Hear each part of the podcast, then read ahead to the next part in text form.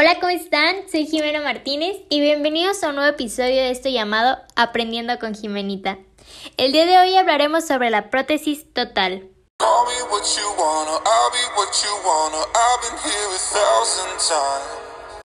Para empezar, una prótesis es un elemento que reemplaza algo faltante del cuerpo. Ahora, si eso es una prótesis en general, obviamente una prótesis dental es un elemento artificial que compone la restauración de una o varias especies dentarias para devolver la funcionalidad. Todo esto nos lleva a la prostodoncia. ¿Qué es la prostodoncia? Se preguntan. Ah, es una rama odontológica que tiene como objetivo reemplazar las porciones coronales de los dientes y sus partes asociadas por aditamentos especiales para que vuelva a funcionar. Bien, este se divide en fijas, que son aquellas que no te las vas a poder quitar, y son dentosoportadas o implantosoportadas. Y removibles, pueden ser muco o mucodentosoportadas y estas, claro, te las vas a poder quitar. Pero lo que realmente nos interesa saber es sobre las prótesis totales.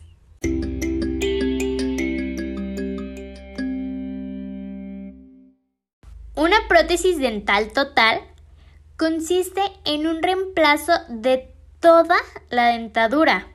Por ejemplo, ¿han visto las caricaturas donde algún viejito se quita los dientes y los pone en una taza de agua o los avienta al agua? bueno, para que se den un ejemplo, eso es una prótesis total. Esta tiene fundamentos para que funcione adecuadamente. Fundamento de estabilidad es la resistencia de permanecer firme y estable la base de la prótesis frente a la fuerza que le induce de manera horizontal. Esta depende de tres factores, que es 1. Retención 2. Equilibrio muscular y 3. Equilibrio oclusal. Fundamento de soporte. Es la resistencia que debe poseer una prótesis a las fuerzas intrusivas y todas aquellas que incidan verticalmente. Y el fundamento de retención es la capacidad que debe tener una prótesis para resistir las fuerzas que tratan de desalojarla en sentido opuesto. Este fenómeno es más complejo e interviene en distintos factores, factores físicos, biológicos y protésicos. En los factores físicos tenemos la adhesión, la cohesión, la tensión superficial y la tracción capilar. En los factores biológicos tenemos musculatura, saliva.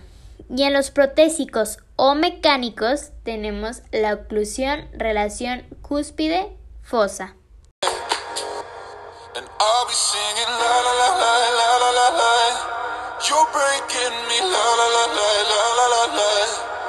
cúspide-fosa.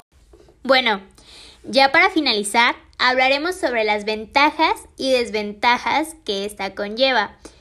Y empezaremos por las desventajas, ya que a mí me gusta que me digan lo malo antes de lo bueno, ¿verdad? Muy bien. En las desventajas tenemos que es removible, como ya se los había comentado. Esto significa que no está anclada al hueso, y eso lo hace menos firme y llega a causar molestias en algunos pacientes. La retención varía de acuerdo con los cambios físicos y fisiológicos de la persona. Necesita una rigurosa rutina de higiene, y lamentablemente, por ejemplo, los mexicanos somos muy flojos, entonces a algunos pacientes se les olvida que lavarla, que desinfectarla, entonces esto puede traer infecciones. Puede causar irritación y dificultad de masticar algunos alimentos. Pero esto también tiene sus ventajas, claro. Por ejemplo, devuelve la función masticatoria, la función fonética y estética, recupera la dimensión vertical esto hace que te veas más joven y se logra estabilidad y retención. Bueno, y eso fue todo por hoy. Muchísimas gracias por haberme escuchado. Espero les haya resolvido dudas y si no, aprendieron algo nuevo. Hasta el próximo capítulo. Adiós.